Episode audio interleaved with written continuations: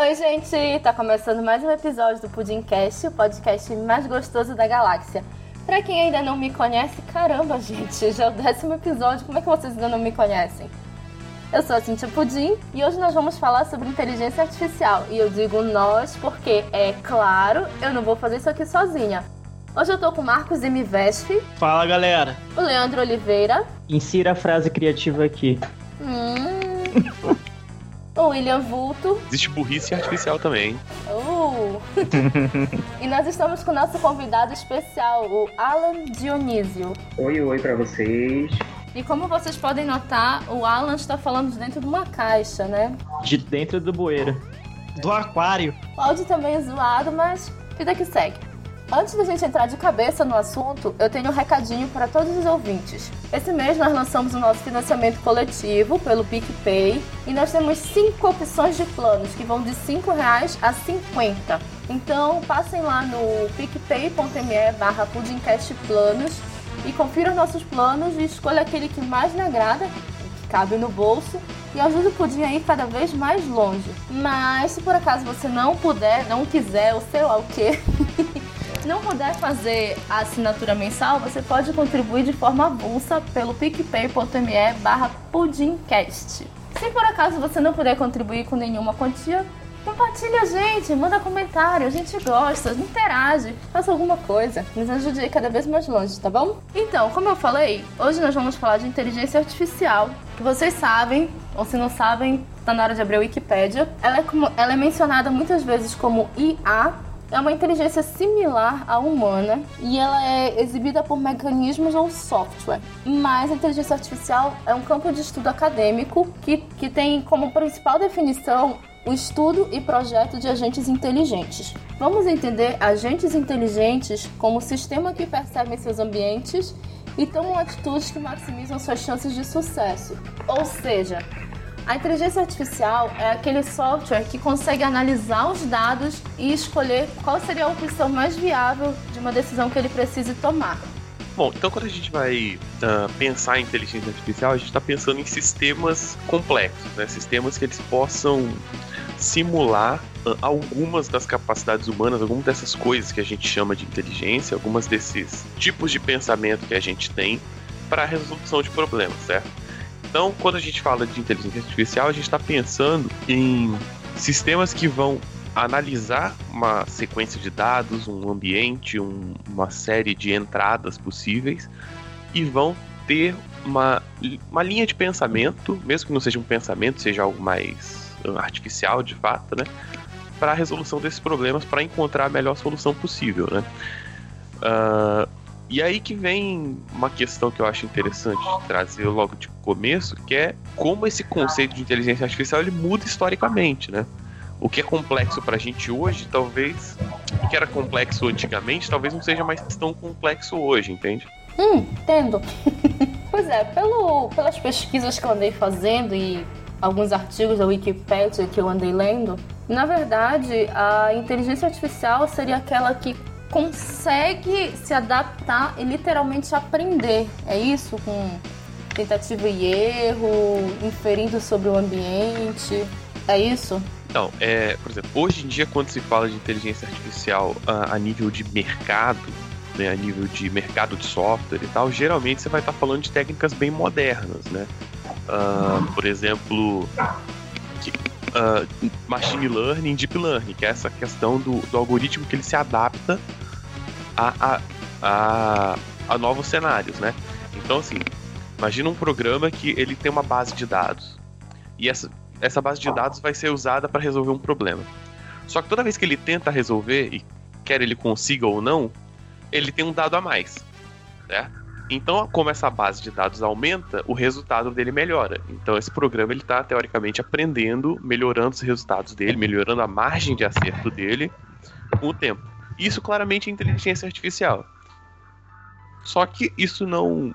Eu acho que limitar a definição de inteligência artificial a máquinas que aprendem retira da definição uma série de outras máquinas complexas, muito complexas, que têm uma inteligência também e não necessariamente estão nessa, nesse aspecto de, de mudança, né? De ficar mudando, de estar aprendendo, entendeu? Por exemplo, semáforo, semáforos de vias, assim.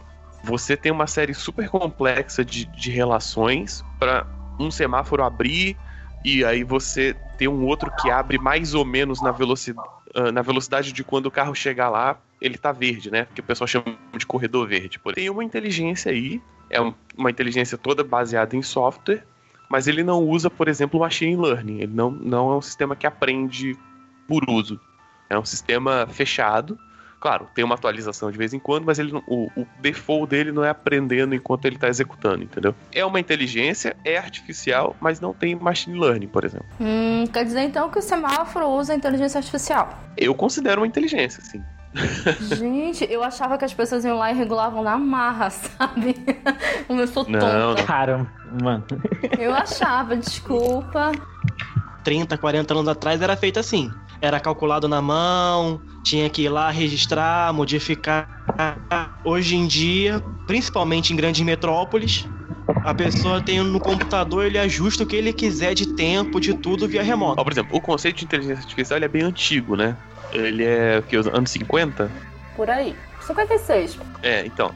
E aí, por exemplo, coisas que eram feitas na época surge lá com o Turing pensando em criptografia, né? Na, na guerra. Na verdade, já é pós-guerra, mas o Turing trabalhou bastante com criptografia antes. Então você tem uma máquina que desvenda códigos, certo? Uh, e era considerada, você poderia considerar uma inteligência artificial nesse sentido, assim, né? De ser uma máquina que simula a, a inteligência humana de perceber os padrões dentro do código, certo? Só que hoje, por exemplo, você faz criptografia e descriptografia com matemática pura, entende? Ninguém pensa que quando eu vou uh, criptografar minha senha para entrar num site, estou usando inteligência artificial, algo assim. Porque simplificou, né? Já é algo que banalizou, entendeu? É aquilo. Quem assistiu o filme Jogo da Imitação viu bem essa parte dele criando a marca, o problema que é desvendar os códigos criados pelo Enigma. É um filme bem maneiro. Eu mundo que assista. Jogo da Imitação. É, é bom mesmo, muito bom. Eu assisti. Eu acho que eu dormi no meio dele, mas eu cheguei ao final acordada. Todo mundo conhece Sudoku? Sim. Sim. Claro para fazer sudoku você precisa pensar bastante, você cria linhas de raciocínio, você precisa de uma inteligência ali, né? A minha inteligência matemática ela é quase nula. Porra. Certo? Eu vou te falar o seguinte, esses dias eu fiz um script que resolve sudoku. É legal. Script interessante. Então, se eu, se eu quiser, eu vendo ele, eu propagandeio ele como uma inteligência artificial que resolve sudoku. Aí você pensa, ah, então tem redes neurais, tem Big Data tem machine nada, matemática é algoritmo direto, assim, é matemática pura. Entende? Então a gente tem que também entender que o, o termo inteligência artificial é um pouco também cooptado pela publicidade, muitas vezes. Como assim? Não fala de mim, não? Olha, o Alan é publicitário, ele pode te bater, hein? A inteligência artificial, ela tem essa questão de que ela é um... É quase como se fosse uma hashtag que você coloca para fazer com que as pessoas tenham mais interesse no assunto. O que eu quero dizer é o seguinte: nem todo mundo que usa tá preocupado com uma definição formal, usa o termo, entende? Muitas vezes você vai ver a ah, tal coisa inteligência artificial e o que, que é inteligência artificial? Sei lá, mas é, é, é um programa espertinho coisa... vende como inteligência artificial, tá ligado? o usuário médio vai pensar no máximo em uma Skynet, em um filme, uma série. Ele não tá preocupado em o que exatamente é, o que aquilo significa. É, mano, no máximo em Skynet, Skynet é pra dominar o mundo, mano. Se o cara conseguir raciocinar sobre isso, já tá ótimo. Já. Eu quero, hein? Acaba a humanidade, vem Skynet. em breve, this summer. Ela tá chegando, ela tá chegando. É, de certa forma, né? Se você parar pra pensar que a Skynet ela era é, baseada numa coisa meio que de alto aprendizado, mas sem pensamento sem, é, de sentimento, a gente tá chegando nesse nível mesmo. Pois é, isso toca num ponto interessante. A, a inteligência artificial é programação, é algoritmo. Ela não tem emoção. É isso? Como é que eu, como é que eu ensinaria uma inteligência artificial a ter emoção? Ela teria que ter dados, ela teria que analisar estatisticamente o que significam as emoções, seria isso? Primeira coisa, é, Cíntia, é o seguinte, primeiro você tem que entender de onde que vem as emoções no ser humano. A emoção ela é uma mistura tanto química quanto elétrica, estimulada através da memória você tem uma memória que te deu um estímulo elétrico e químico. Você fazendo esse processo de compreensão criou um sentimento e esse sentimento pode ser replicado em outras situações em que você tem ou a mesma química, ou o mesmo estímulo de memória, ou o mesmo estímulo elétrico. E vamos ser sinceros, uma inteligência artificial não tem a parte bioquímica, ela só tem a parte elétrica. Hum, A gente Olha- tem que entender também que quando você vai produzir algo desse tipo, quando você vai produzir um sistema complexo, um ponto importante é você ter métricas de avaliação do resultado daquilo que você está fazendo, certo? A questão é que mesmo com pessoas, a gente não tem métodos eficientes de analisar emoções, mesmo com o ser humano, se você parar pra pensar. A gente, é, é- é, por exemplo, é até fácil fazer uma máquina que simula que tá com raiva, certo? Já fala gritando, tipo, pensando numa máquina que tem a voz, né? Tipo um Siri, assim. Ah, se for um robô mesmo, que ele fique com a expressão de raiva e tal, a gente consegue simular as expressões à saída. Mas a gente, mesmo com as pessoas, a gente não consegue ter certeza se a pessoa tá sentindo o que parece que ela tá sentindo. Então o sentimento é um troço tão complexo que a gente sequer entendeu ele no ser humano. Por isso que é tão complexo ah, tentar implementar algo desse tipo, entende? É que uma máquina simular um sentimento é simples. Agora, do simular para ele ter o sentimento, aí é algo que você nunca tem como saber. Porque mesmo pessoas, você só tem certeza do que a pessoa tá sentindo se você perguntar para ela. E mesmo depois de você perguntar, você- ainda tem que acreditar no que ela tá falando. Se for, por exemplo, um ator que estiver simulando tristeza, né, tá atuando, fazendo um personagem triste, você vai olhar pra ele, você vai ver que ele tá com a voz triste, com a de tristeza no rosto, ele vai falar triste, e você, sem saber se ele é um ator ou não, não tem como ver se ele realmente está triste ou não, entende? É uma coisa muito complexa, ainda mais você querer inferir uma máquina que literalmente tem um processo de pensamento completamente diferente do ser humano. Porque, como o Alan falou, não tem a parte é, elétrica, química que interfere no processo. É só raciocínio lógico. É interessante essa coisa de emular sentimentos e o, um dos primeiros é, bots, é, inteligências artificiais de, de conversa, a- era para fazer um, simular uma psicóloga, a Isa, e ela fazia todo esse processo de instigar o paciente a falar dos seus sentimentos. E tinha gente que acreditava que estava falando com uma pessoa. E criaram também a versão contrária, que era o paciente, que era o Perry. E era, ele era uma pessoa que não aceitava você interromper ele falando, e era uma pessoa que estava o tempo todo irritada. Você acabava entrando na, na onda de tentar acalmar a pessoa. Aí seria da hora colocar os dois pra conversar, né? Fizeram isso. É uma coisa muito engraçada. Engraçado é, se vocês procurarem Spire Bots, mas daqui a pouquinho eu falo melhor dele. Então, eu acho que ainda tá. Na minha cabeça, ainda tá um pouco solto que é uma inteligência artificial. Então, acho que a publicidade e o cinema acabaram colocando na nossa cabeça que a inteligência artificial é aquele negócio super avançado, é aquele robô tipo o Sony do Eu Robô. Ou então, assistente pessoal do Her O T-800 do Exterminador do Futuro. Pois é, Exterminador do Futuro, a gente tem essa ideia de que é um negócio muito avançado. Mas se a gente descer um pouquinho, não chega a ser algo assim maligno, né? É, seria um software que consegue interpretar dados e chegar a conclusões lógicas, né? A gente vê isso todo dia, por exemplo, no Facebook, que cruza nossos dados e aí Gente, a gente não vai nem tão longe. Toda vez que você fala com alguém no WhatsApp, quando você fala, é, vê o autotexto ali, é uma inteligência artificial tentando adivinhar o que você está tentando falar. É verdade, eu já tinha pensado nisso. Vai analisar dados, é algo frio, né? Algo que tá analisando dados. Mas acho que realmente. Está analisando o que você já escreveu antes e está tentando produzir um padrão de como é que você responderia aquela pergunta ou aquela fala. Esse sistema de recomendação de palavras, ele basicamente vai pegar o padrão que você escreve e o padrão das pessoas ao seu redor, digamos assim, na sua cidade, no seu estado, escrevem para poder tentar dizer, né, qual é a próxima palavra que você vai usar. Então eu aconselho todo mundo Então, sei lá, pega o celular, escreve a palavra eu e vai selecionando só nessa sugestão de palavra umas três vezes em seguida. Você vai ver que você vai começar a montar uma frase que seria muito o que você escreveria, sei lá, para sua mãe ou normalmente no dia a dia. Claro, o sistema não é perfeito. Lá pela sexta, sétima palavra, acabar caindo num loop, ficar selecionando sempre as mesmas três palavras porque já não sabe mais o que você escreveria. Mas ele tenta aprender dessa forma e reenviar para poder realmente sim, esse aprendizado para dizer e dizer o que, que você vai dizer. Um dia ele vai entender a diferença de e para é. Um dia.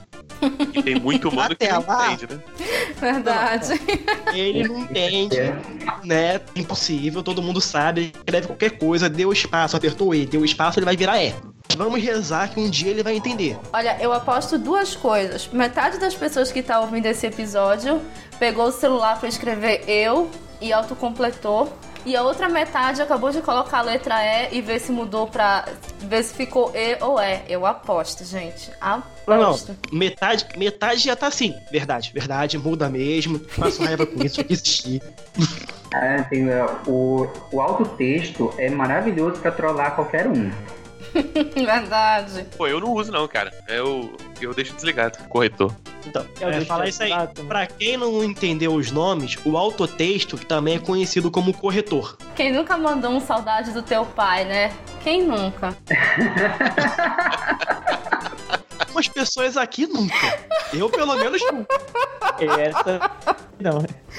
Desculpa, não resisti, mas olha, histórias reais, tá? Então a gente tem do nosso corretor até coisas absurdas, né? Anúncios que a gente vê na internet ou sugestões de transações pro banco. Mas esse- esses usos a gente vai destrinchar mais lá pra frente. Eu confesso que eu tenho um pouco de medo do que vai acontecer no futuro se a gente continuar desenvolvendo ah, a inteligência artificial no ritmo que vai. Eu não sei se vocês lembram, pouco tempo atrás a Microsoft liberou a. Ah, eu não vou lembrar o nome dela. Liberou uma inteligência artificial no Tai, né? É a Thay da do Twitter que se tornou uma transfóbica nazista. Pois é, em uma hora. Não, foi 24 horas. Ah, foi 24, Foi 24 horas, foi Ah, um beleza. Então, eu tenho um pouco de medo do que vai acontecer, porque realmente a, a inteligência artificial não tem como. Assim, talvez ela não tenha os dados certos para analisar. Mas no caso dela, eu tava lendo, ela sofreu um ataque de muitas pessoas falando que aquilo era certo. A gente pensa que quantidade talvez seja sinônimo de coisas certas, coisas boas, mas não é assim. Até pro ser humano já é difícil. É o que que você vai usar pra ensinar essa inteligência artificial? Tem que pensar que a inteligência artificial, a mais avançada, provavelmente vai nascer como uma criança que tá aprendendo tudo. Se você pegar ela e botar num ponto, no segundo ponto mais tóxico da internet, que é o Twitter, vai acontecer isso. Não tem o que fazer. Se você botar ela no assim. então, aí já era. Aí esquece, é Skynet pronta pra trabalhar. Comentário do G1 no YouTube. Mas eu, eu acho É, esse tipo assim, exemplo- Cíntia, olha só.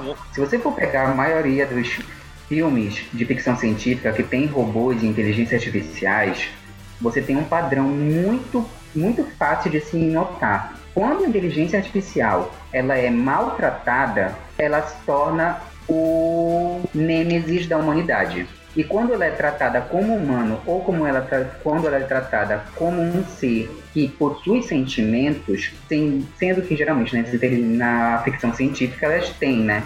Elas geralmente se tornam parceiras da humanidade. Considerar que a inteligência artificial nasce pura e o mundo a corrompe? Ah, ah. Fica o questionamento. Nossa, isso é o que? Rousseau?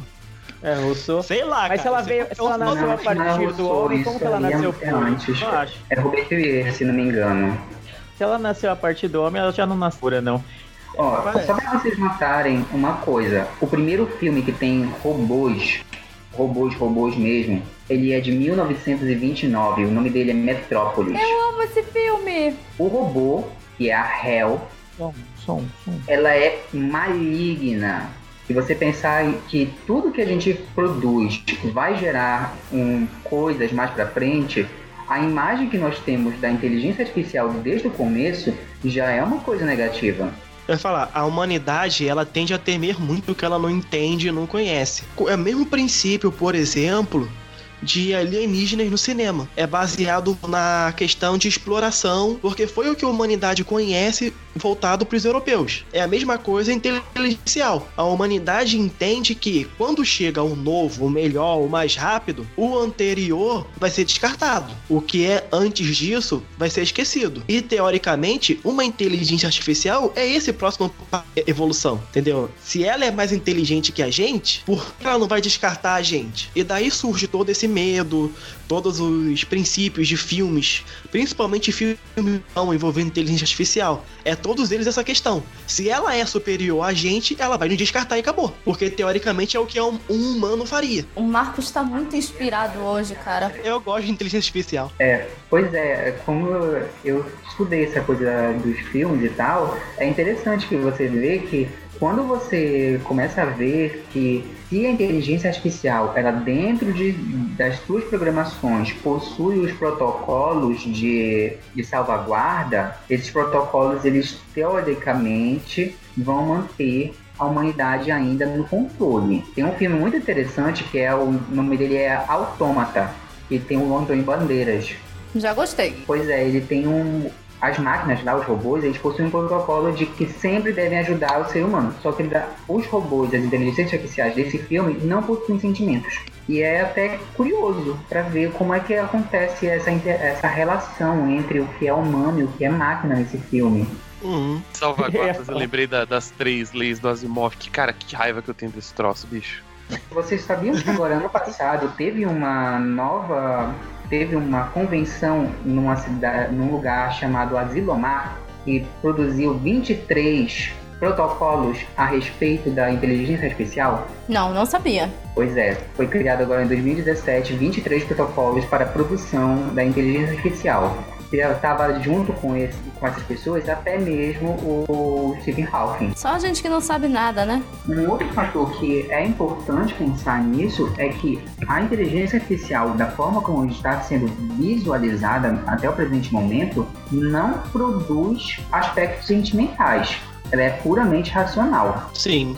Em todos os filmes, todas as séries, não importa qual produção, de Hollywood ou não, que envolve a inteligência artificial sempre dá merda. Sempre. Sempre dá merda. Sempre. Sempre dá Olha, merda. o ela nem a, não dá merda, no ela não dá merda. Dá merda sim. Claro que dá sim, mano. Ah, não dá, tá errado. Não, tem outro fator, né? Que nos filmes de, de inteligência artificial, geralmente, a humanidade já, já está por um fio. A, a, as cidades já estão todas acabadas, a, o ecossistema já está destruído. Tipo, nesse filme que eu comentei, o, o Autômata, ocorreu uma explosão no Sol e a camada de ozônio foi pro Beleléu. Então, mas no, no, cinema sempre dá errado, ou então pelo menos na maioria das vezes dá errado. E ainda assim a gente vê os esforços da, dos humanos em cada vez mais melhorar a, a, inteligência artificial em busca de uma inteligência tão, tão poderosa e tão capaz que chegue no nível, de, lá, do de Her, ou nível, sei lá, de Westworld, algo do tipo, assim. Eu, eu não entendo a humanidade, de verdade. É a mesma coisa ficar procurando água em Marte, tá ligado? Ou vida em Marte, vida em outros planetas. Pra quê? Se um filme de inteligência artificial tudo certo, você não tem filme. Se você pegar qualquer filme, você vai ver que sempre tem alguma coisa que dá muito errado. Porque se tudo der muito certo, não tem filme, não tem história. Aí você imagina que quando tem a inteligência artificial, quem é mais inteligente, inteligente não é a humanidade. É, é sempre assim. Não acho ruim, não. Mas é sempre assim. E tem uma coisa mais chata ainda, porque boa parte dos filmes, a inteligência artificial, ela foi criada para tentar salvar a humanidade. Mas é, é aquela coisa. Toda civilização científica desapareceu depois da frase clássica que é: depois que eu apertar esse botão, nossos problemas estão solucionados. É sempre assim. Entendeu? O cara vai desenvolver inteligência artificial, só por não, a partir de agora ela vai pensar por, pela gente, ela vai tomar as decisões, o mundo vai ser o paraíso. Ele aperta, ela decide que é melhor, é mais fácil não ter humano nenhum, pronto, acabou. Isso você pode usar para inteligência artificial, para o desenvolvimento de tecnologia nuclear, para o desenvolvimento da balística, o que você quiser basicamente é nisso. inteligência, ela não é simplesmente aprendizado por observação e imitação. Você tem que ter os dados, analisar os dados e inferir no seu ambiente, ou seja, você não precisa provar todos os pontos para saber se estão certos ou errados. Então, o que seria esse aprendizado de máquina? Seria um software que consegue aprender e, baseado em outros dados que ele não precisou testar, ele vai saber o que é certo e o que é errado. Nesse ponto, a gente fica muito distante do, da humanidade, porque quando um, um ser humano pensa nisso, ele tem muito do emocional envolvido. Então, dependendo do ponto de vista dele, ele vai decidir se algo é certo ou errado de acordo com o coraçãozinho lá. Né? Que ele não é só racional. Mas a gente vai caminhar agora um pouquinho para um lado que a gente ainda não tocou muito aqui, que é o nosso sentimento pela inteligência artificial. O Alan desenvolveu um TCC muito interessante nessa, nessa área e eu queria que ele falasse um pouquinho sobre isso pra gente.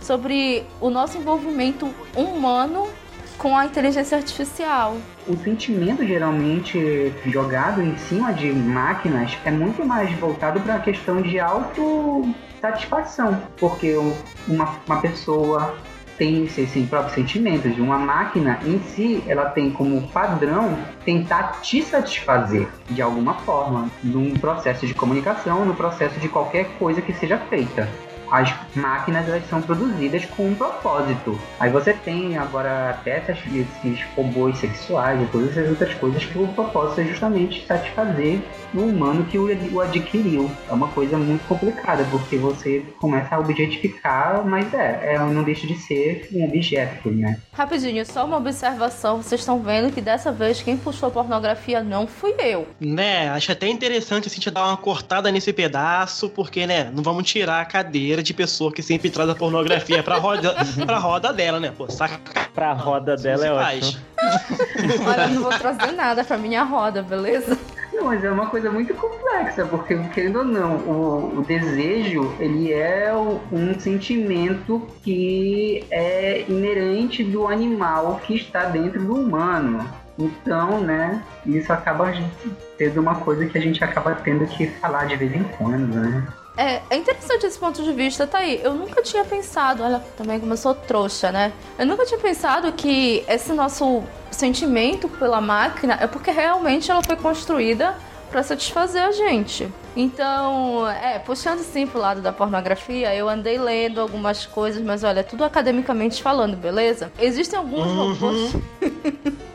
já existem alguns robôs sexuais que eles não simplesmente, é, como posso dizer, eles não simplesmente te obedecem. Alguns já são programados, inclusive, para recusar, para se sentir incomodados com teu toque, com as coisas que tu falas e dizer que não quer nada contigo. E isso é extremamente perigoso e danoso, porque a pessoa acaba se acostumando que aquilo é normal. Tipo, pagou por aquilo, então mesmo que o robô diga que não, vai ter. E quando você traz isso para uma relação pessoa a pessoa, é você está ensinando o ser humano que ele pode forçar que ele vai conseguir. Se com o robô ele consegue, com a pessoa também. Foi feito, eu vi uma matéria recentemente que estava tendo um, um abaixo assinado para que os sistemas operacionais, tipo a, a Siri, ela comece a chamar atenção caso ela seja ofendida ou coisa do tipo, porque querendo ou não, boa parte desses, desses sistemas operacionais eles possuem uma, um, uma voz feminina. Então você meio que espelha nesse, nessa máquina, nesse sistema operacional, nessa inteligência artificial, uma imagem feminina. Sim, sim. E aí você imagina todos os tipos de coisas que você pode que falam para uma máquina que simplesmente está balançando a cabeça. Quer dizer, que, que anui, né? Que diz sim, sim, não, não. Refor, reforça uma relação de que, né, quando você relaciona a voz feminina com mulher e relaciona isso à submissão, você relaciona, né, submissão à figura feminina, né, de uma forma, uh, mesmo que indireta, mas é, uma, é um reforço. Sim, sim. Mas só, só a parte sendo chato, não, não é sistema operacional não, tá? A Siri. Oh. assistente. S sistema operacional é outra coisa. Ah, não, é mesmo, é um assistente, é um assistente pessoal. Eu tô confundindo a situação. Tô, que o, a Samantha é um sistema operacional que é um assistente pessoal em forma com voz feminina, que é, é o ponto central do meu TCC era justamente a análise desse filme. O essa é, relação o afetiva. ser humano é muito maluco, mano. Na moral, primeiro, qual é o ponto de criar uma robô, uma robô sexual que vai te dizer não, cara? Tipo, você já tá no ponto de criar uma robô sexual, tipo, você precisa disso, é porque você não tá muito bem, né, na vida. Aí você vai criar uma que vai Você te já recusar. tá meio desesperado, né? Exato, cara, exato, não faz o menor sentido. E segundo, mano, a humani- a humanidade é uma coisa bizarra, mano. Tipo, a galera é muito escrota, mano. Eu acho que tem- a gente tem que parar esse episódio agora e parar de financiar a, a- a inteligência artificial, porque vai dar merda. Vai mudar muita merda. Não, isso não é nada. Eu lembro que, ainda procurando sobre robôs sexuais, claro, academicamente falando, eu vi que teve uma feira que apresentou um, um robô desses, bem realista. E, cara, tipo, qualquer pessoa podia experimentar. No final do primeiro dia de feira, o robô tava quebrado. Tipo, abusaram tanto dela que ela teve que ser tirada da, de exibição e entrou em manutenção, de tanto que as pessoas forçaram ela. Cara, imagina se é uma pessoa, se é uma mulher, se é um homem. É absurdo. Eu acho que a inteligência artificial vai acabar nos afastando do nosso lado emocional. A gente vai desenvolver um carinho por- pela inteligência artificial, pelo assistente, sistema operacional, robô, seja lá o que for, mas é porque ela sempre vai abaixar a cabeça pra gente dizer sim. E isso vai nos afastar dos outros seres humanos. Isso é muito Black Mirror. É, eu, eu até o que ponto que, ela vai parar de não- aba- até o ponto que ela vai parar de abaixar a cabeça e falar, quer saber? Vamos matar todos os humanos. Mano, revolução das máquinas. E É, é mas eu- eu esse é o mote. Esse é o A mote. gente tem que tomar cuidado para não, primeiro. não culpar a coisa errada, tá? É, dizer que a inteligência artificial vai fazer a gente perder essa, essa parte emocional, eu acho um pouco complicado, né? Porque assim, a nossa sociedade já tem feito isso muito bem, né? Isso é muito mais um reflexo do que uma causa, eu acho. Porque a gente já vem perdendo isso há muito tempo, né? E, e a inteligência artificial é muito nova, né? Ela tá aí há pouco tempo e a gente já tá nesse processo há muito tempo. Então, pra mim, isso é muito mais um sintoma Robô é, já é uma corruptela de uma palavra que significa escravo. Ah, é, eu acho que eu li uma parada assim. Por sinal, o nome robô foi até um, é, foi criado numa peça que ou era musical ou era teatro que falava sobre uma revolução das máquinas que eram escravos em, em uma indústria. E tem toda uma relação com, rela- é, com a questão do daquela época que era 1917 a 1930 e aí você tem toda aquela situação lá na, na Rússia e blá blá blá blá blá, blá política melhor não falar né? Simplesmente chocada. Será que é por isso que em videogames mais recentes, produções e tal, em vez de só falar robô, chama de sintéticos? Fica outro questionamento. quando o Alan falou da questão do escravo, né, de você ter algo, uma ferramenta autômata que faz uma tarefa específica, quanto mais específica melhor, de forma ah, a a baixo custo, né, basicamente. Né? Você não tem o custo emocional e tal, você não tem que manter bem-estar e tal. Eu acho que a- a- o grande pulo do gato pra gente não fazer merda com as inteligências artificiais é mantê-las pequenas. Qual é a chance disso acontecer? Nenhuma. Cara, se Nenhuma. Cara, Olha, o ser humano tá indo pra Marte atrás de vida. Você acha que vai manter a inteligência artificial pequena? Nunca. Não vai, Não, mano. mas o que, que que eu quero dizer mas as pequena? Eu quero de dizer manter pequenas pequena. são boas. pequena. Tem uma situação que eu vi recentemente. Teve uma situação que eu vi recentemente, que é, é, foi um artigo que eu li para terminar o meu TCC, que era o cara ele colocou a seguinte questão: uma inteligência artificial cuja que ela dominava, ela controlava uma fábrica de produção de clipes de papel. Aí ela passou a destruir a humanidade por conta que o ser humano possui ferro dentro do, do, da do organismo dele e o ferro pode virar clipe de papel. É um Ou exemplo seja, ruim, vai né? dar Mas merda. pra isso Vai, aí, você tem que considerar a inteligência artificial chegou na lógica de que ela tem que conseguir a matéria-prima. O que o Vulto tá querendo dizer de manter elas pequenas é, por exemplo, essa inteligência artificial da fábrica. Ela não vai se preocupar em conseguir matéria-prima.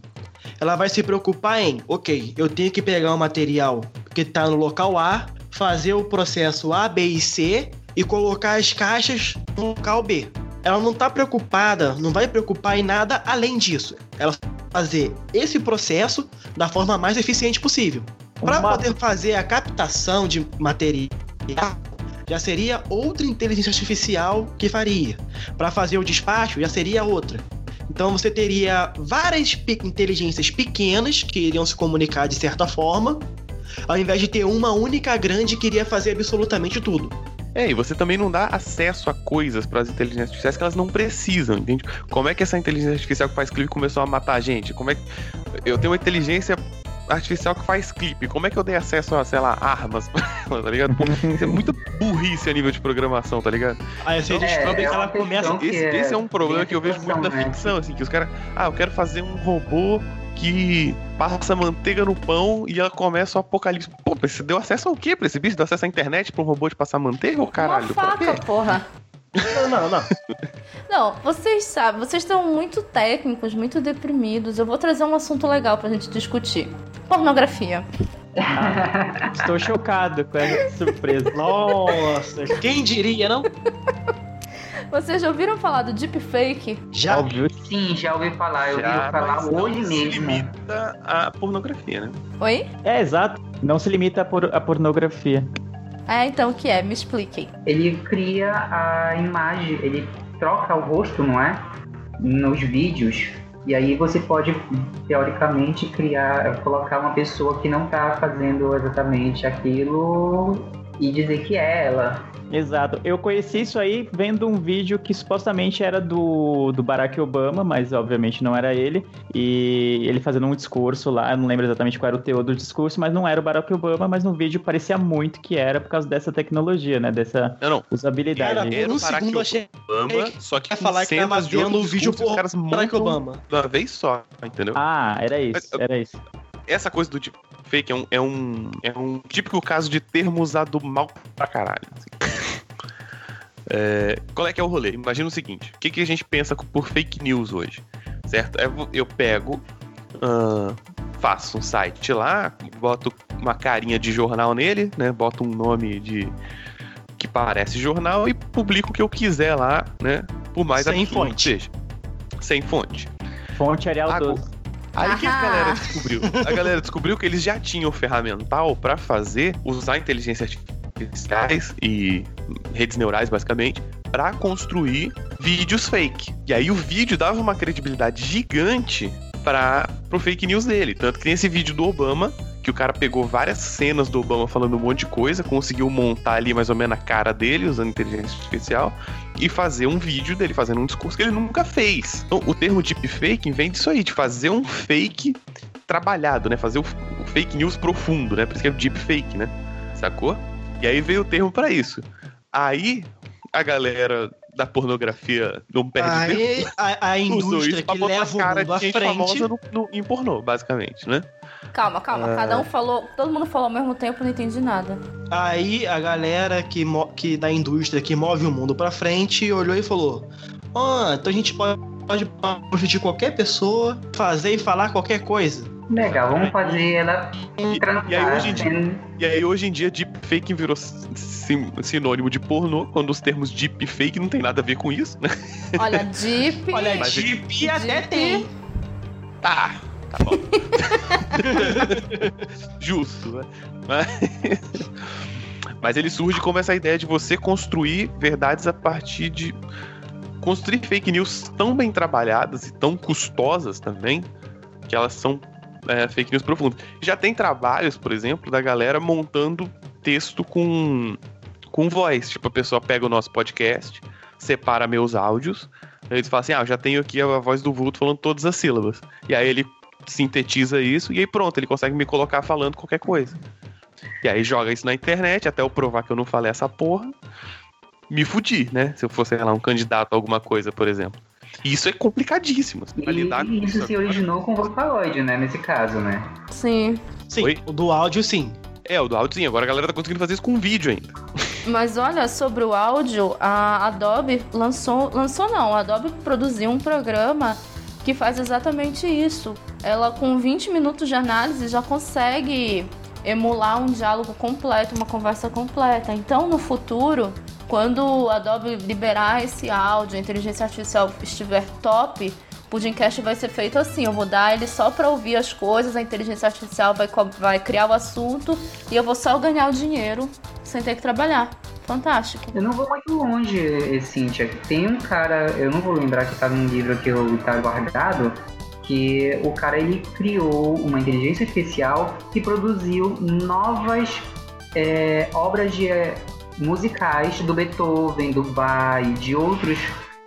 E você pode dizer que, jurar que foi ele que escreveu a, a, a ópera, a obra, e foi uma máquina. Pois é. É a solução, galera. É assim que nós vamos ficar ricos. Pronto. Ou seja, se vazar algum vídeo meu, você já sabe. Deepfake, beleza? Algum nude, tudo deepfake. Relaxa. Gente, quando eu faço piada, vocês têm que rir. Não, mas a... Edita essa risada Eu depois. já falei, sim. Você tem que pegar, assim, a hora que todo mundo tá rindo normal, copia, cria uma pastinha é. risada Marcos, risada do cu, risada de fundo e joga Nossa. aqui. Eu já fiz a minha contribuição do pornô pro episódio, mas eu tenho uma outra contribuição aqui para falar que é o Inspireboat. Vocês ouviram falar disso? A internet quebrou com isso. Sério, Nossa, eu odeio essa expressão.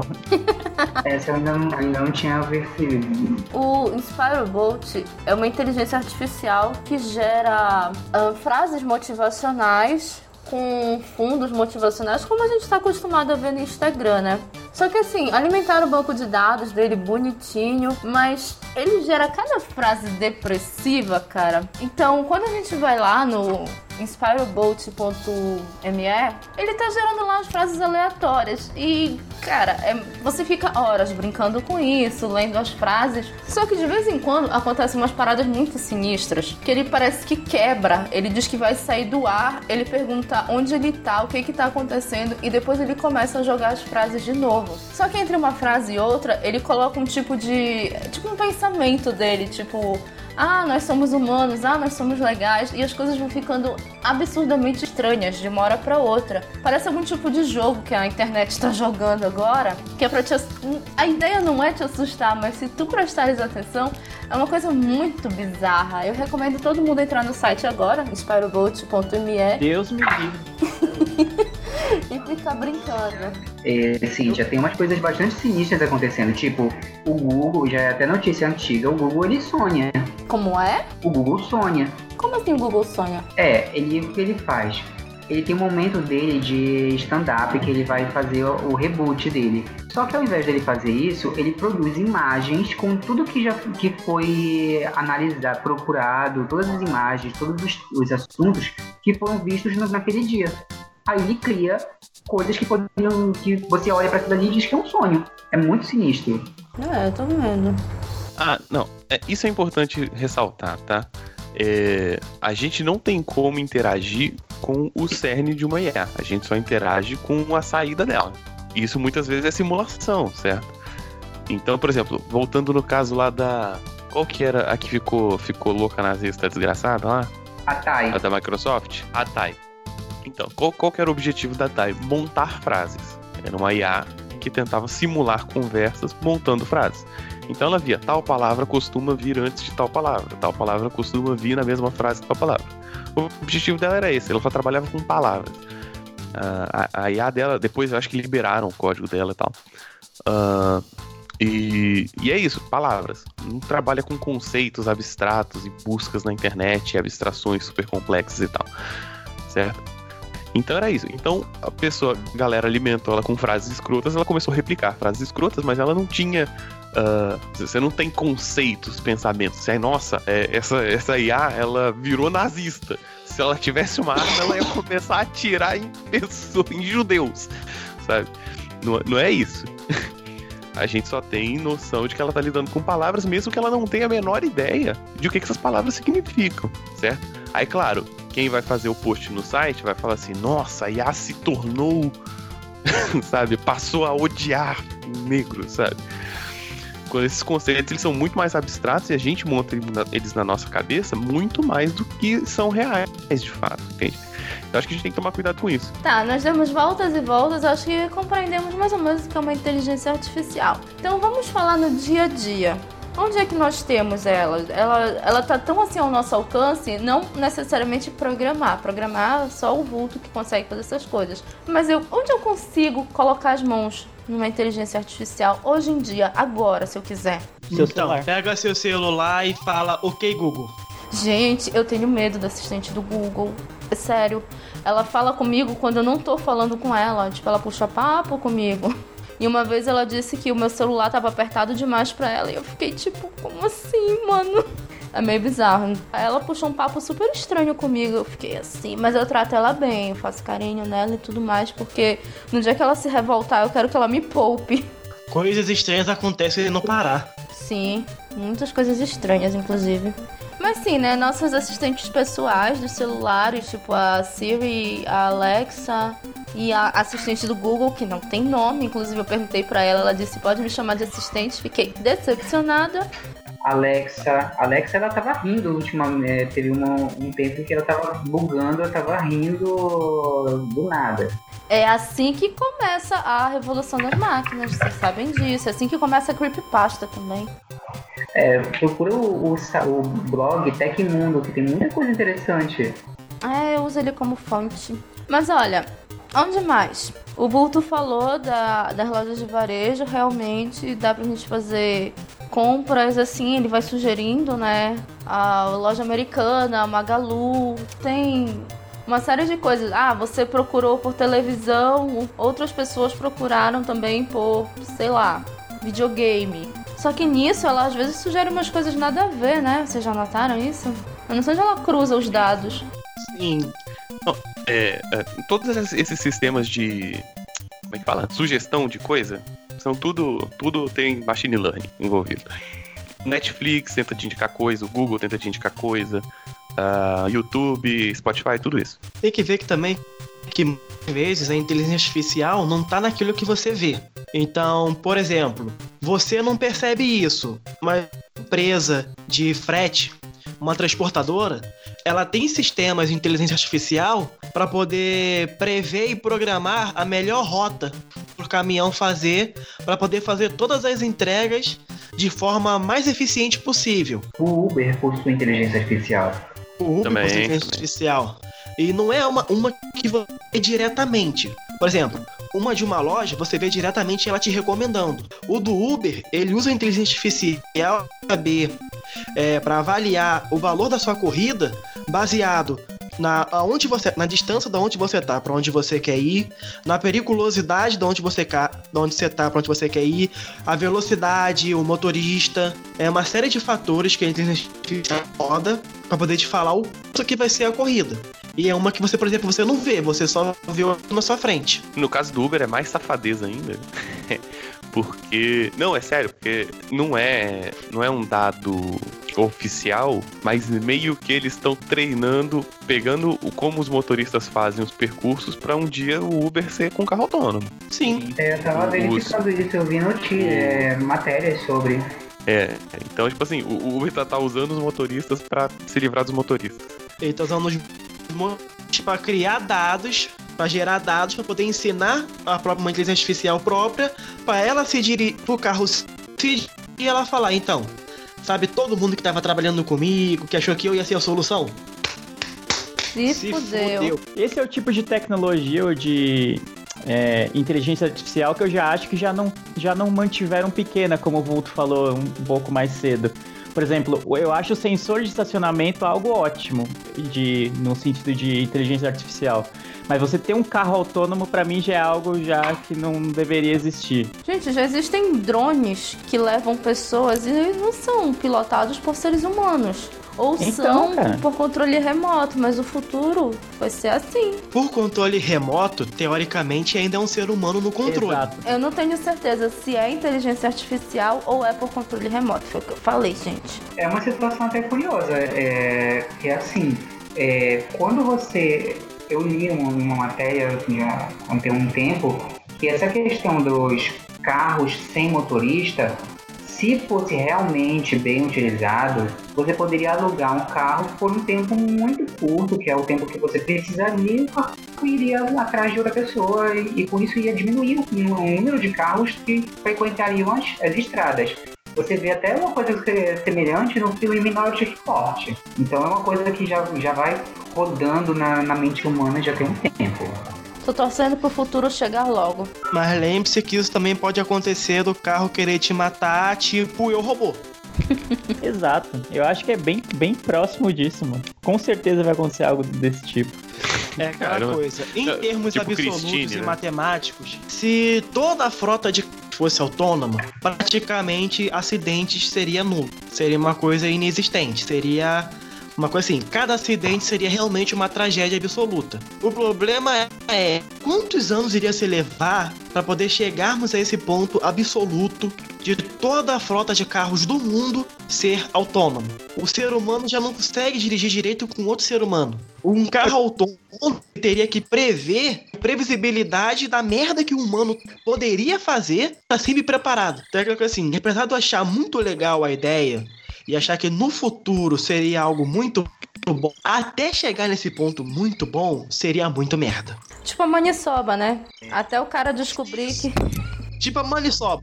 Até é, chegar. Tipo a maniçoba. Até os sete dias ali a gente. Muitos morreram. É isso aí. pra quem não entendeu, tem um miopia sobre isso, hein? Verdade. Miopia regionalista. Tem uma situação que, é, que eu li para fazer meu TCC foi no Homo Deus, do Yuval Harari. Ele coloca que tem um, religiões, entre aspas, que acreditam que entregar a, o futuro da humanidade para, para um banco de dados extremamente pesado, com muitos dados, seria a forma ideal de manter a gente feliz. Top, quero. É, quero não. Eu acho isso muito perigoso, sinceramente, porque você toma o, o livre-arbítrio, que você ou é obriga, imagina, você ter um e está constantemente atualizando um banco de dados com, com todos os vírus que você pode imaginar poderiam te infectar para o teu programa de inteligência artificial que controla o teu corpo te manter vivo. Mas, mano, olha onde foi que o livre-arbítrio levou a gente. Olha lá. Então, Matrix já provou que o mundo perfeito não vai dar certo. No peraí, máximo, peraí, peraí, a gente vai conseguir simular o agora. Peraí, provou é um termo muito forte. provou é cruel, né? É um pouco complicado. Foi meio forçada de barra, hein? Vocês entenderam, vocês entenderam.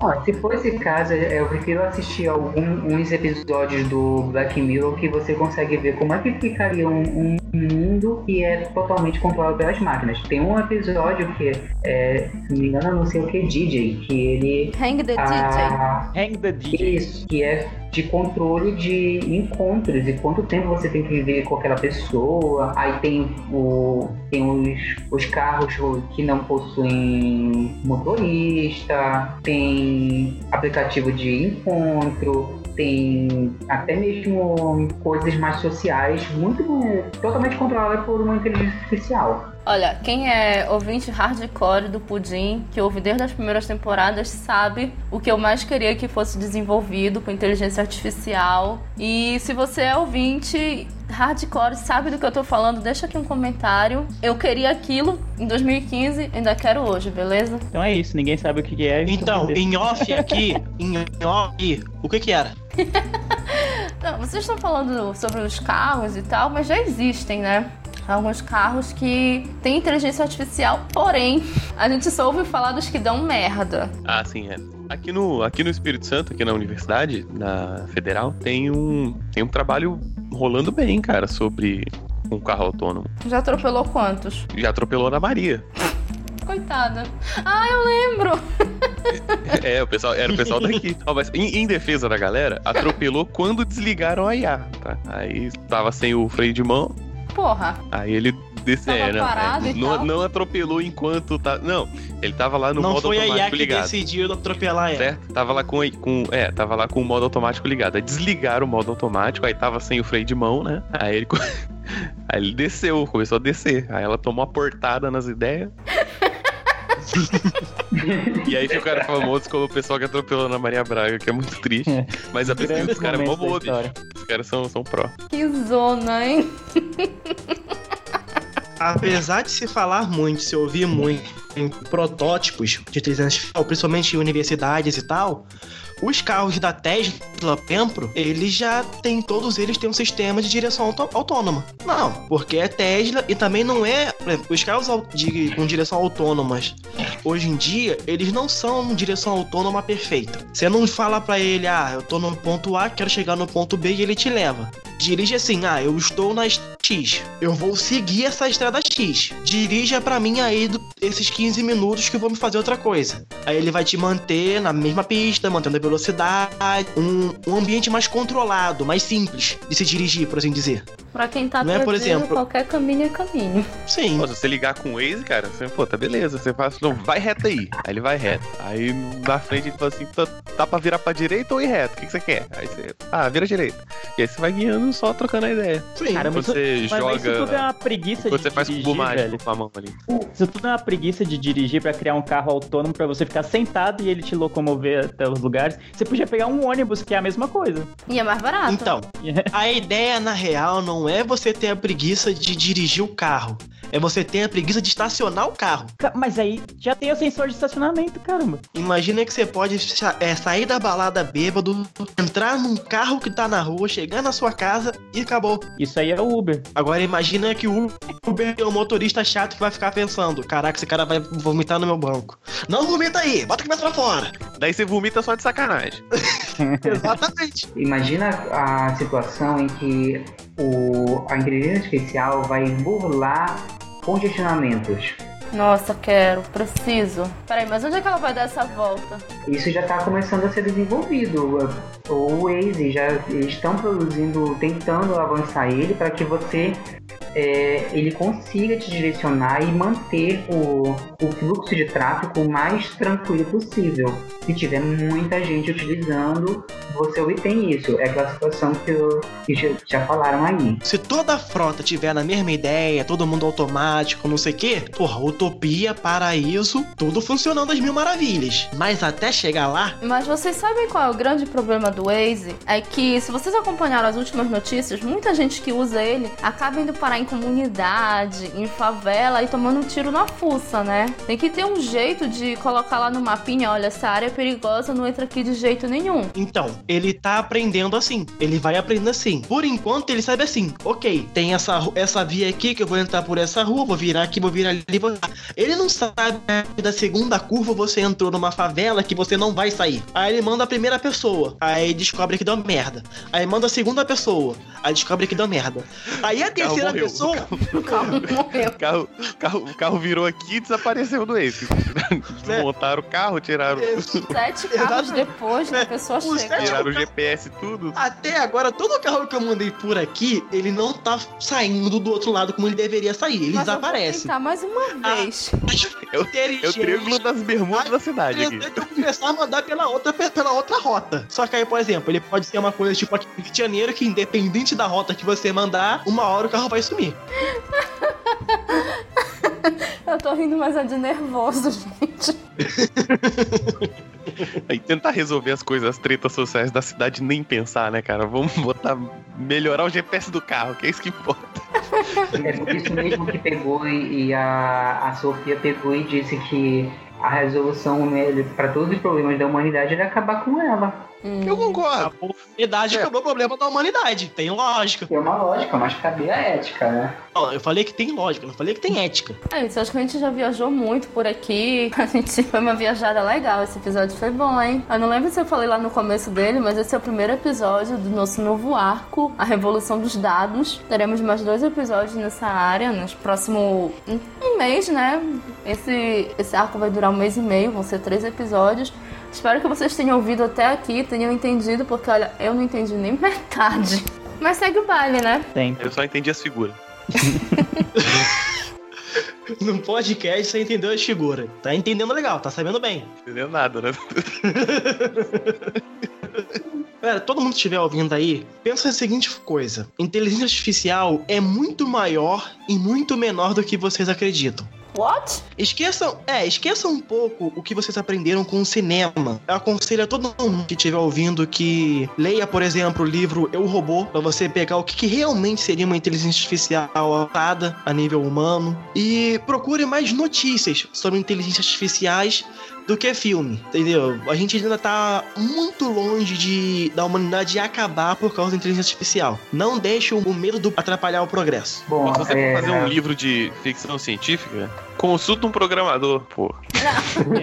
é isso. Isso já ajuda bastante. Um programador, um físico e um engenheiro. Bota os três na sala, então. A minha ideia é essa. Filmes de, de ficção científica, uma das coisas que é quase batido é que, primeiro, o perigo está não exatamente em, em ser uma inteligência artificial, em si e se ela é artificial ou não, mas ela ter consciência de si mesma e a humanidade, aqueles que são humanos, tratarem ela mal. Se houver então uma inteligência artificial que possui consciência, trata ela como humano, porque é mais fácil não dar merda, né?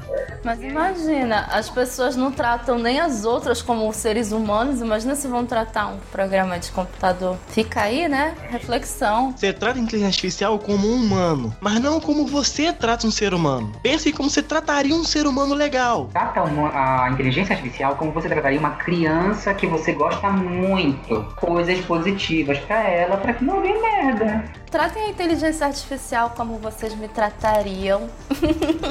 é isso, a, a questão principal é que se você, se você tratar um, a, qualquer coisa como se fosse um objeto e essa coisa puder pegar uma arma e meter a bala na tua cabeça, não vai fazer. Então trata como se fosse uma coisa que você realmente tem afinidade, empatia, é, tem carinho, nem que seja um carinho de você para com um bicho, mas tem, trata de uma forma mais positiva. Porque se você enviar coisas positivas para o banco de dados de aprendizado, vai voltar uma coisa positiva para você. Se você mandar uma coisa lixo de internet, tipo o que aconteceu com a Thay, vai dar merda. Nesse exato momento, estou mandando um olá assistente, dando boa noite, perguntando como foi o dia dela, né? Porque é assistente, minha assistente virtual, né? É, né? Começa a fazer amizade com o celular. Eu já tentei, ela não me dá muita, muita bola, não sei porquê. A assistente da Google é muito séria. Tá. não ficando. Aí eu prefiro, nesse caso, a, a Cortana. A, a, parece que a Cortana é um pouco mais uh, divertida. É, Cortana é, Cortana é show. Cortana brinca, canta, espiada. A Alexa, ela, ela é um pouco psicopata. Bom, depois dessa sessão de conselhos psicológicos para como tratar a sua inteligência artificial favorita, que até mesmo tenho que ter o que falar e então eu vou usar parafrasear o vulto e tipo que é uma frase que pode ser dita tanto para a inteligência artificial, uma frase que pode ser dita tanto para a inteligência artificial quanto durante o sexo. Mantenha pequeno. O quê? Como assim? Eu não vi essa vindo. Ninguém veio. Eu perguntaria por quê, mas é melhor não entrar em detalhes. Não, a referência, a referência foi só pra encher o saco, só, mas manter a pequena é exatamente isso que o Vulto falou, de quanto mais a gente tentar expandir a, a atuação da, da, das inteligências artificiais, a, a, tendência da merda é, tipo, também cresce por, proporcionalmente, eu acho. Então, se você conseguir manter isso pequeno, como o Vulto falou, que eu acho pouco provável, dado que seres humanos têm pouca probabilidade, pouca noção com as coisas que eles fazem, então eu acho que é bem difícil que não dê merda em um futuro não muito distante com a inteligência artificial. Então fica esse pensamento bem positivista aí. Porra, departamento de vai dar merda pitou aqui, né? Eu, só, eu vou estar tá lá no final dizendo assim, eu já sabia, né? Com a plaquinha no estádio, assim, eu já sabia. Verdade. Vamos para os nossos comentários, então? Vulto, alguma réplica ou tréplica sobre essa frase mantenha pequeno? Você mantém pequeno. Cara, é. Tamanho do documento.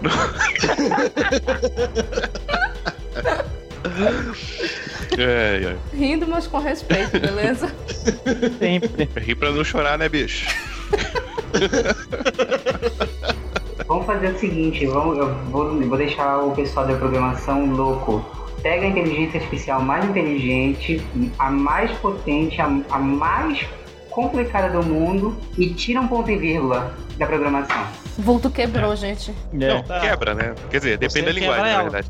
É, dependendo de como ela foi programada, você vai parar o sistema. Vai parar até o vulto nessas horas. Ó, mas tem uma regra que é você não faz alterações no ambiente de produção. Você faz no ambiente de teste, aí você vê que quebrou, Aí tem o depois backup você lá. sobe É de isso novo. aí. É, exatamente. Não Você seja- faz não seja merda- burro. Não seja burro.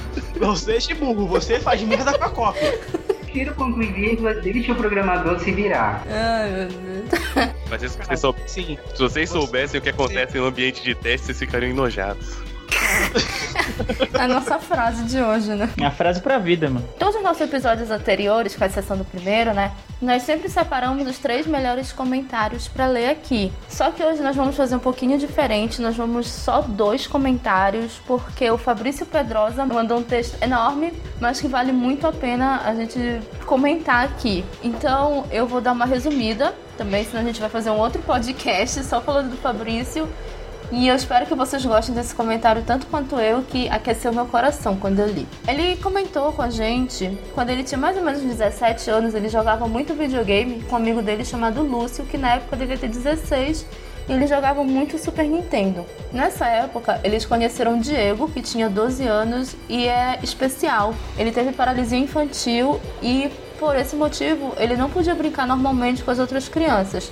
Então, como o Fabrício e o Lúcio eram muito antissociais, eles acabaram se afeiçoando ao Diego e formaram o grupinho dos antissociais, apesar disso ser um pouco paradoxal, né? Só que o que, que aconteceu? A família do Diego teve que ir embora para Pernambuco e naquela época, muitos anos atrás, o Fabrício tem, sei lá, 75 anos hoje, mais ou menos, brincadeira, mas muitos anos atrás Ou não. ou não.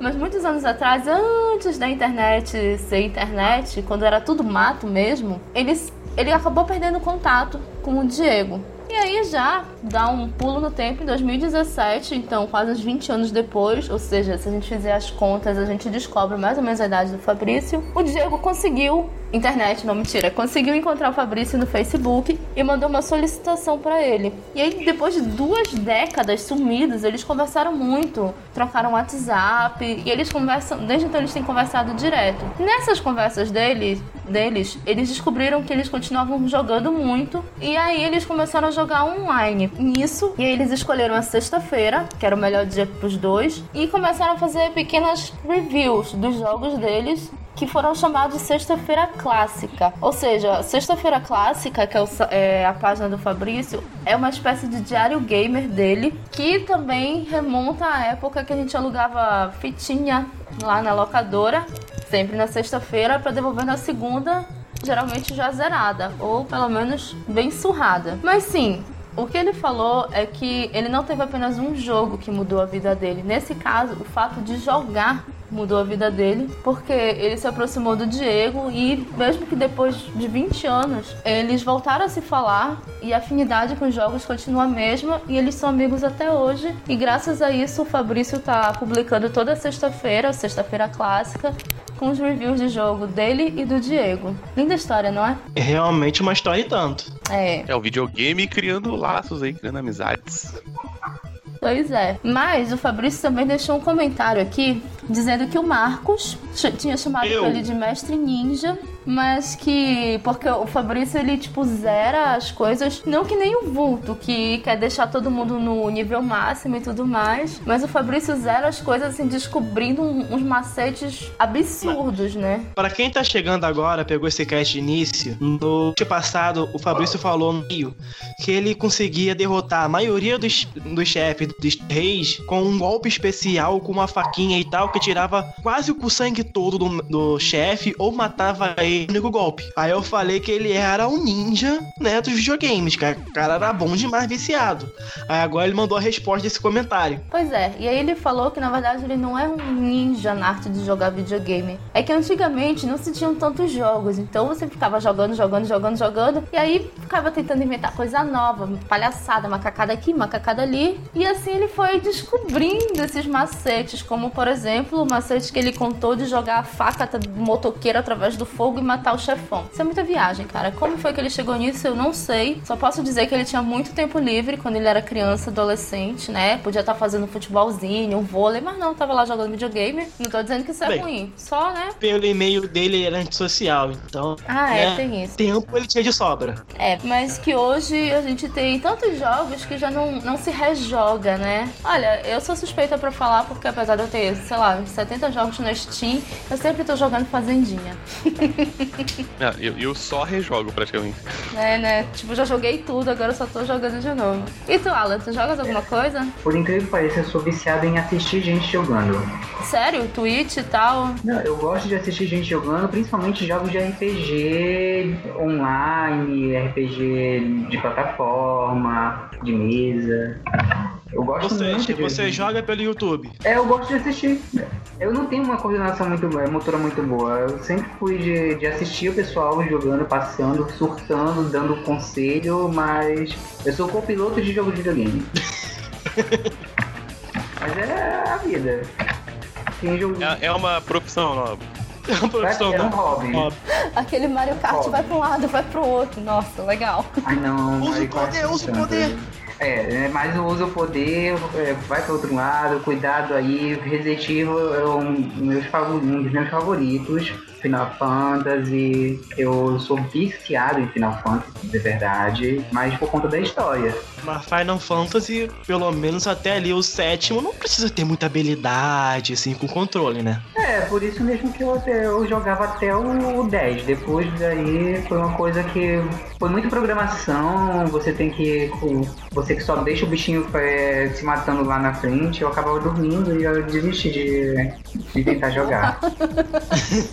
ok, né? Então tá. Não, é sério, teve um Final Fantasy 13. Eu, eu dormi por duas horas quando fui ver, eu tava com 10 níveis a mais. Égua. Ah, cara, mas foi o 13, né? O 13 também, porra, é uma merda. Mas, ó, por exemplo, o Vulto, ele joga, joga, joga até ele chegar assim no máximo em todos os jogos dele, não é? Tô jogando Chrono aí. Meu Deus do céu, eu tô jogando Chrono desde que a gente começou o Pudim, lá em 2015. Quando é essa coisa assim de jogar, eu acabo sendo aquele tipo de jogador que farma. Eu gosto de ficar só explorando o mapa e matando bichinho. Matando poringa e tal, né? Fazendo nada. É, e... Alan, você já Oi. ouviu falar de um jogo chamado Stardew Valley? Que? Cynthia, Vou te trazer pra minha fazendinha, vem.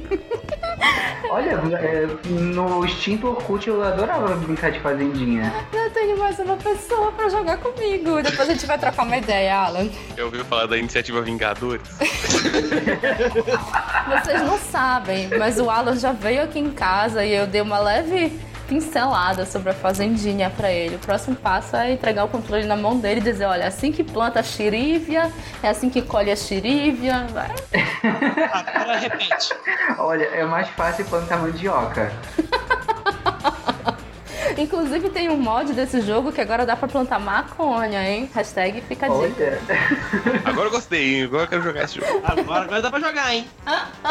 Vamos passar pro próximo comentário que é melhor. Então, o próximo comentário é do Rogério B. Miranda. E ele comentou falando: é, Hello, sou novo por aqui e gostaria de dizer que curti bastante o que eu vi. Dei boas risadas e tive boas lembranças. De início, o Space Invaders, ainda nos anos 80, quando ganhei meu primeiro videogame, um Dacta, né? Um genericão do Atari. Um Dactar. Eu nem Dactar. conheço. Dactar, nem conheço. Era um, era um dos genéricos do, do Atari.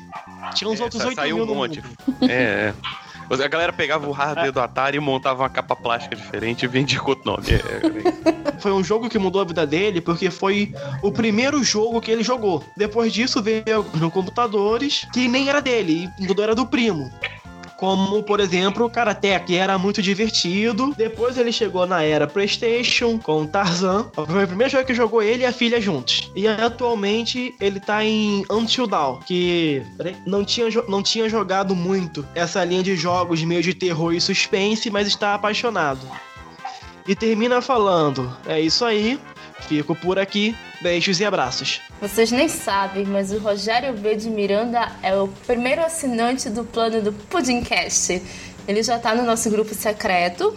Quem quiser saber o que rola por lá, é só assinar a partir de 15 reais lá no PicPay, ok? Ok? Você vê que o cara é velho quando o primeiro jogo dele foi Space Invaders. pois é. Não, você vê que o cara é velho quando o cara sabe o que que é um Dactar. Tipo, tu. Saber eu sei, mas. Eu nunca tive um. Eu não sei nem o que é um Atari, não é da minha época. Desculpa, sou novinha eu, tá? Aham. Atari todo mundo sabe. Atari, quem joga, quem joga sabe que é um Atari. Mas o primeiro jogo que eu joguei em toda a minha vida foi Sonic, da, do Sega. Ai, toma, eu joguei esse. O Sonic 2. Não, eu, o o jogo que eu joguei na minha vida foi uma cópia de Frog, só que em vez de sapo era uma galinha pra atravessar a rua. E foi jogado num Atari. E quando você chegava lá, ela descobria porque que a galinha atravessou a rua ou não? Sei lá, cara, eu tinha um ano e meio quando comecei quando eu joguei isso, eu não tenho a menor ideia de como é que era o jogo. Eu não consigo lembrar qual foi o primeiro jogo que eu joguei, mas eu lembro assim dos primeiros jogos, pelo menos que eu joguei muito.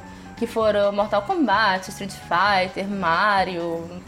Era Super Nintendo, né? Eu já peguei de Super Nintendo pra frente. Antes disso eu não- nunca tinha jogado muito. Mas, é, pouco tempo depois de eu ganhar meu Super Nintendo, a minha prima veio do Japão e ela trouxe assim, uns videogames boladões e tal. E aí eu joguei Fighting Vipers, Sonic, umas paradas lá que eu nem lembro o nome. Foi top, essa época foi top. Não, eu lembro que meus primos tinham um Atari, mas a, a mãe deles lá não deixava eles jogar muito, assim, sabe? Ah, estraga a TV ou qualquer bobagem do tipo. Eles não queriam muito também, eles eram meio babacas, assim. Aí eu lembro que meu irmão ficou puto, meu irmão é mais velho que eu, né? E a gente achou uma locadora, dessas locadoras de videogame, né? Que você paga pra jogar a hora lá. E aí, o videogame do momento era o Super Nintendo na locadora. E aí eu vi um jogo chamado Rock'n'Roll Racing, que eu falei, nossa, é de corrida e você atira no mesmo jogo, cara! É, o fliperama é, é, participou da minha vida desde a minha infância. Pra você ver, Final Fantasy X, parte 2, eu e meu irmão, a gente zerou ele com 100% e jogando, pagando um real a hora no fliperama. A gente jogou nada mais, nada menos do que 180 horas. Cara, mas esse dono de fliperama devia ser muito feliz. Mano, o Alan é do time do Vulto, cara. 180 horas. E sabe o que foi mais chato? Depois que a gente chegou com 80%, quebra, é, salvaram em cima do nosso save. A gente teve que voltar do início. Toma, Lit. Quem nunca? O problema do fliperama, né, gente? Por isso que a regra, por isso que a regra no fliperama sempre foi: você joga os jogos de lá, mas com o seu memory card. Você pega, mas não se apega. É, memory A card é gente caro. não tinha. A gente não tinha e era até engraçado que a gente tinha uma combinação com, com o dono do fliperama. Que era a seguinte, a gente avançava o máximo possível, tanto nos jogos de combate como Final Fantasy, que é esse de RPG, e deixava o save para os outros jogarem. E assim é, já estava tudo liberado, eles só precis- eles não precisavam ficar se batendo de tentar avançar a fase, outras coisas do tipo. Era só entrar no nosso save, mas mantendo a, a caralha do, do save lá pra gente ir pra frente de novo, quando Caralho. aparecesse. Aí o O Alan- Joãozinho fez merda. O Alan já era sócio do dono do fliperama, cara. Porra. Pô, o cara jogava Final Fantasy no fliperama, pelo amor de Deus, tinha que ter que ser no mínimo sócio. Então, uma coisa curiosa que vocês chamam esse lugar, é, esse rolê de você pagar pra jogar tantas horas. Vocês chamam de fliperama também, né? Sim, fliperama. É, não, aqui aqui, no Rio é mais aqui- locadora. É locadora, É, né? aqui o hábito era chamar de fliperama só quando é máquina de ficha e tal. E aí o- esse, esse rolê de você pagar pra jogar a hora era geralmente no mesmo lugar onde você alugava fita também, né? Então a gente sempre chamou de locadora, pagar a padrão é hora locadora. e fliperama é ficha. Só uma observação, como o Alan não tava aqui, ele não sabe que foi vivendo no fliperama que o vulto se perdeu nas drogas, nos jogos e tudo mais, né? Porque já tinha um cinzeiro, assim, acoplado no fliperama. Foi lá que ele começou. Não, não. sempre teve. Sempre teve. Né? Antigamente o fliperama, um fliperama, um local pessoal mais velho, pessoal que bebia, fumava, e o vulto tava lá no meio. Eu, sou- eu sou precoce na vida de fazer coisa errada. Quem não? Fliperama na, na minha. Fliperama na minha época era o seguinte, você saía da, da, da escola, você tinha que entrar e tirar a camisa ou, ou vestir ela de cabeça é, invertida para que não aparecesse a logo da, da escola, porque não podia entrar aluno. Aí você tinha todo um caqueado para não ser pego. Ah, foi padrão de fliperama, lan house, locadora. Mas, gente, isso já aconteceu muito comigo, de eu sair de casa com uma roupa e voltar com outra, olha. Super comum. Cabelo molhado, inclusive. Super comum. Entendam como quiser. Tá, e com essa minha besteira a gente vai encerrando o episódio. Vou só dar nossos avisos e nosso merchan. Vocês já sabem, ou pelo menos vocês ouviram agora, nós sempre escolhemos os três melhores comentários do episódio anterior pra gente ler no episódio que vai ao ar, né? Ou seja, daqui a duas semanas vocês podem correr lá no nosso site ou no nosso Facebook e comentar o que vocês quiserem e a gente vai escolher para ler. A não ser que seja uma história assim muito absurdamente foda, como foi do Fabrício, aí a gente dá uma reduzida. Mas chega lá, conta pra gente, conta o que achou de inteligência artificial, Conta se você quer alguma coisa, conta o que você quer, se abre, escreve o que quiser. Sigam nossas redes sociais e não percam nenhuma das nossas novidades. Nós temos o nosso site, o pudimcast.com.br. Nós temos o Facebook, que é Pudimcast, ou facebook.com.br pudimcast. Nós temos um canal no Telegram, que é o t.me. E lá é só divulgação direta, quando sai novidade e tudo mais. E nós temos também um grupo de bate-papo no Telegram, que é o telegram.me barra pudimchat. É só jogar lá na busca do Telegram pudimchat e você vai cair lá com a galerinha mais legal da podosfera, incluindo a gente, claro. Mas, só lembrando vocês que nós já lançamos o nosso financiamento coletivo pelo PicPay. E nós temos cinco opções de planos lá, de 5, 10, 15, 20 e 50 reais. Dá uma passadinha no picpay.me barra planos vê lá as recompensas, vê qual que cabe no bolso, vê o mais legal e assina. Contribui com a gente pra gente ir cada vez mais longe. Ah, Cintia, não dá pra eu pagar todo mês. Beleza, não seja por isso. A gente tem também o picpay.me barra pudimcast, que você pode fazer contribuições avulsas de qualquer valor. Estamos aceitando tudo. Mas, ah, Cintia, eu não tenho dinheiro só compartilha nosso conteúdo. Isso deixa a gente feliz pra caramba, porque a gente sabe que além de você estar gostando do conteúdo, você quer que outras pessoas ouçam e gostem. Se você gostou do nosso episódio, manda pros amiguinhos. Se você não gostou, manda pros inimigos. Mas já sabe, empurra a gente para cada vez mais longe, ajuda a gente a ganhar o mundo. Ah, eu adorei mesmo, eu realmente gostei de, de participar. É, eu morro de vergonha da minha voz, só pra constar. nem então, precisa um ter desafio. vergonha. Foi um desafio, mas aí, challenge accepted. Eu tinha falado com o Alan um tempão que eu queria que ele viesse gravar com a gente. Estou muito feliz de teres vindo e de ter sido tão bacana assim. É, e desculpa aí se eu fugir do assunto de vez em quando, é que eu acabo fazendo isso. Relaxa, fugir do assunto é normal. O importante é ficar bom.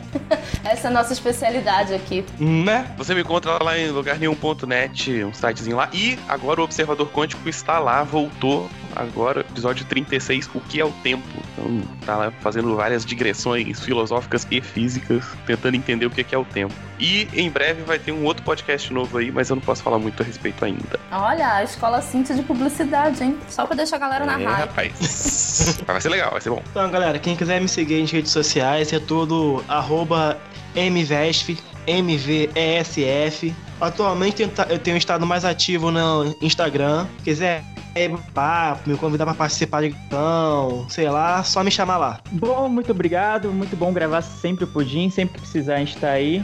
Muito bom falar sobre inteligência artificial. Mantenha pequeno, lembre-se desse mantra. E se você quiser ouvir eu falando mais merdas desse tipo, eu também tenho um podcast Miopia, que é sobre variedades, e também tenho um podcast sobre futebol, que é o Haja Coração. Então é isso. Muito bom participar. Tchau, gente. Bem, eu tenho. Eu sou praticamente todas as redes sociais, não porque eu realmente gosto, mas sei lá, me sinto na obrigação, como ser humano pensante. Eu tô no Instagram e no Twitter com Cintia Pudim. No Facebook eu uso Cintia Macedo porque Pudim não é meu sobrenome, por incrível que pareça. Não ainda, pelo menos. Um dia eu vou conseguir mudar legalmente. E eu tô no Vero, mas ninguém tá no Vero. Então, caso você esteja no Vero, me segue lá no Vero.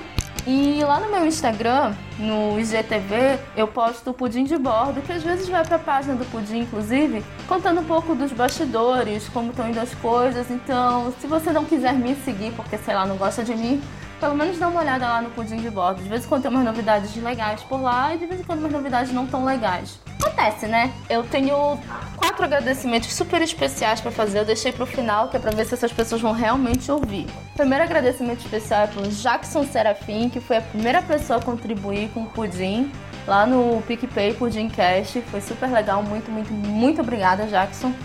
Segundo agradecimento é para o Rogério Miranda, como eu falei, foi nosso primeiro assinante. Muito, muito, muito obrigada também, Rogério. Terceiro agradecimento é para o senhor Thiago Trabuco, que me ajudou com essa pauta, principalmente na parte de pornografia.